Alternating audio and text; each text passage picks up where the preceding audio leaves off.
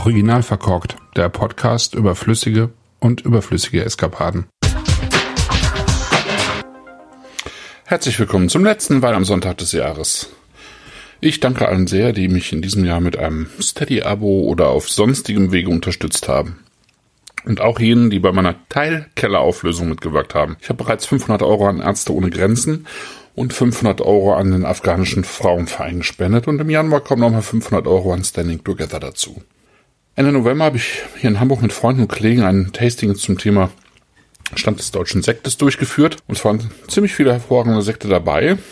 War überhaupt sehr spannend, weil es einfach so viele unterschiedliche Varianten gibt, auch wenn sag mal, das ähm, Gros der Sekte schon auch in einer bestimmten Art und Weise äh, versektet wird, die man eben auch aus der Champagne der kleinen unabhängigen Erzeuger kennt, also viel Grundwein in äh, gebrauchten Barriques vergoren, immer so ein bisschen Spiel auch mit Reduktion und Oxidation. Das war schon sehr spannend zu sehen und doch ist eben die Vielfalt der Terroirs sozusagen so groß, dass eben ähm, auch wenn in diesem Fall eben nur Burgunder-Trauben äh, verwendet wurden, weil ich Riesling-Sekte mal ausgeschlossen habe, weil es sonst zu konfus geworden wäre, doch einfach die Bandbreite enorm groß ist. Und einer dieser Burgundersekte war der 2016er Brüt Natur von Aldinger. Und ich freue mich, dass er beim Feinschmecker Wine Guide 2022 mit unter die besten deutschen Sekte gekommen ist. Ich freue mich deshalb vor allen Dingen, weil ich dieses Jahr zum ersten Mal mit in der Jury dabei war und äh, mich zusammen mit Sebastian Russold auch den württembergischen Weingütern gewidmet habe. Das Weingut Aldinger muss man kaum vorstellen, weil sie seit Jahren zu den Spitzenerzeugern in Deutschland gehören. Die Aldingers haben so mit Jochen Beurer, Rainer Schneidmann, Harden Heidles und auch einigen anderen also wesentlich dazu beigetragen, dass Württemberg als Weinland äh, eben so über die übliche Trollinger Schwämme und die vielen mediokren Genossenschaftsweine hinaus so in die Spitze der deutschen Weinlandschaft äh, vorgedrungen ist und äh, sich da eben auch hält und ähm, ja, einfach sehr viele, vor allen Dingen auch sehr charaktervolle, finde ich, ähm, manchmal in positivem Sinne eben auch eigenwillige Weine entstehen, die äh, eben in anderen Teilen Deutschlands nicht entstehen. Und ähm, die Aldingers äh, gehören mit zu jenen, die experimentieren, die besondere Sachen machen und ähm, sich eben auch mit ihren Sekten einen festen Platz in der Spitzengruppe erobert haben. Das Weingut hat ja eine Geschichte, die ins Jahr 1492 zurückreicht, aber die Sekte, die gibt's eigentlich erst seit 2009, beziehungsweise wurde 2009 eben der erste Jahrgang erzeugt, was viel mit Matthias Aldinger zu tun hat, der 2006 in Weingut angefangen hat und damals die Chance genutzt hat, mit seinem Vater zusammen und dann mit Hans-Peter Wörwag und Volker Raumland einen Sekt zu erzeugen. Hans-Peter Wörwag ist ja ein befreundeter Winzer aus Stuttgart, quasi ein Nachbar und äh, dessen Schwester Heiderose ist mit Volker Raumland verheiratet seit langer Zeit und äh, so kam eben die Verbindung zu Deutschlands bestem und äh, erfahrenstem Schaumweinmacher zustande und äh, damals 2009 wurden eben zwei Barrikfässer ähm, vergoren. Der Sekt wurde bis 2015 liegen gelassen und ähm, das Projekt war also von Beginn an ziemlich ambitioniert und ähm, ja, so wie heute auch stammen die Reben aus dem Untertürkheimer Gips, was so die Paraderlage, die Renommierlage des Weinguts ist, wo der Name eben auch schon auf das, äh, auf die Bodenstruktur hindeutet und im Laufe der Zeit haben die Aldingers das Projekt immer weiter ausgebaut. Also der Sekt wird nicht mehr bei den Raumlands erzeugt, sondern ähm, sie haben einen ehemaligen Luftschutzkeller mit äh, optimalem Klima, also Temperatur und äh, Luftfeuchtigkeit in Stuttgart übernehmen können. Und ähm, seit 2017 wird neben dem Brut Natur auch noch ein Blanc de Blanc, ein Rosé erzeugt, der äh, noch oben drüber liegt quasi ähm, im Ranking. Und jetzt gibt es noch eine Einstiegsgewehr äh, mit dem Namen 530, die eine fortlaufende Nummer tragen wird, so ähnlich wie bei, bei Jackson oder Röderer in der Champagne. 530 ist der 530. Jahrgang äh, sozusagen seit dem Gründungsjahr des äh, Weinguts im Jahr 1492. Das heißt, im Prinzip ist das eine äh, Cuvée mit dem Basisjahr 2022, die jetzt gerade rausgekommen ist.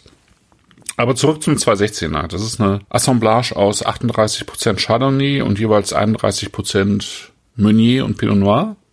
Also die klassischen drei Rebsorten der Champagne. Bis 2016, also bis zu diesem einschließlich diesem Jahrgang, wurden die Rebsorten immer zusammen gelesen und vergoren, wie bei einem gemischten Satz. Und ähm, gelesen wurden die zwischen dem 13. und 15.9. Die Terrage erfolgte am 7.7.2017. Bis dahin lag der Wein also in gebrauchten Barrikfässern. Und degorgiert wurde dann schließlich am 12.7.2022 mit 0 Gramm Dosage, also ziemlich genau ähm, fünf Jahre später.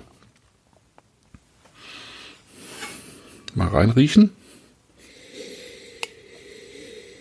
Das tue ich natürlich auch schon so über ein, zwei Tage hinweg jetzt. Ich verfolge ja solche Weine gerne dann auch über ein paar Tage, auch wenn bei dem Sekt natürlich oder beim Schaum bei dem Allgemeinen ein bisschen was von der Pelage abgeht was aber bei einem guten oder sehr guten Schaumwein eigentlich auch überhaupt nichts ausmacht, weil es ist immer noch genügend Pellage da, genügend Mousseux und äh, diese Weine sprechen ja auch für sich, also es sind einfach schon sehr gute Weine, ja, und äh, selbst wenn dann ähm, so ein bisschen was vom Mousseux weggeht, hat man eben trotzdem die ganze Qualität des Weins, die sich eben über Tage hinweg auch entwickelt.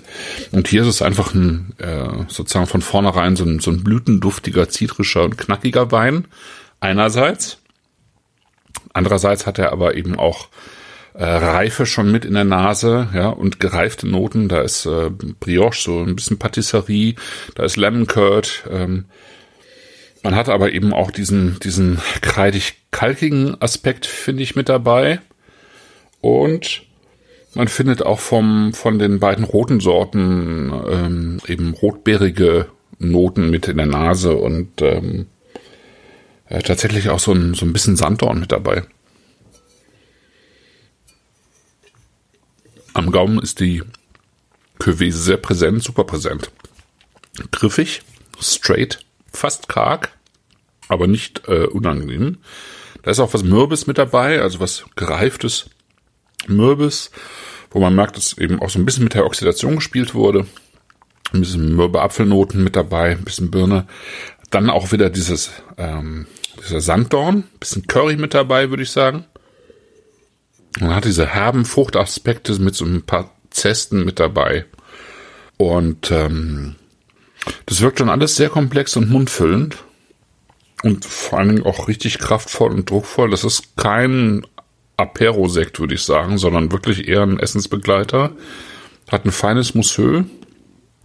Und vom gibt's diese, diese typische leichte Rauchigkeit und eben auch wirklich eine so, eine so eine vibrierende Mineralität mit dabei. Ja, da ist Druck hinter. Das ist sehr pur und präzise. Und ähm, spielt für mich wirklich in Deutschland ganz oben mit und darf sich auch international ins Getümmel stürzen. Wenn man Vergleiche mit der Champagne oder Franciacorta oder English Sparkling anstrebt, dann kann man das wirklich sehr gut äh, mit da reinstellen. Ja, das ist für mich auf jeden Fall eine gelungene Wahl dieses durchaus äh, herausfordernde, anstrengende, aber in Bezug auf mein persönliches Long-Covid dann auch irgendwie versöhnlich endende Jahr ausklingen zu lassen. Ich wünsche euch allen einen schönen Übergang ins Jahr 2024. Alles Gute für selbiges und ähm, immer einen guten Tropfen im Glas, wenn es ums Feiern geht. Bis dann. Ciao.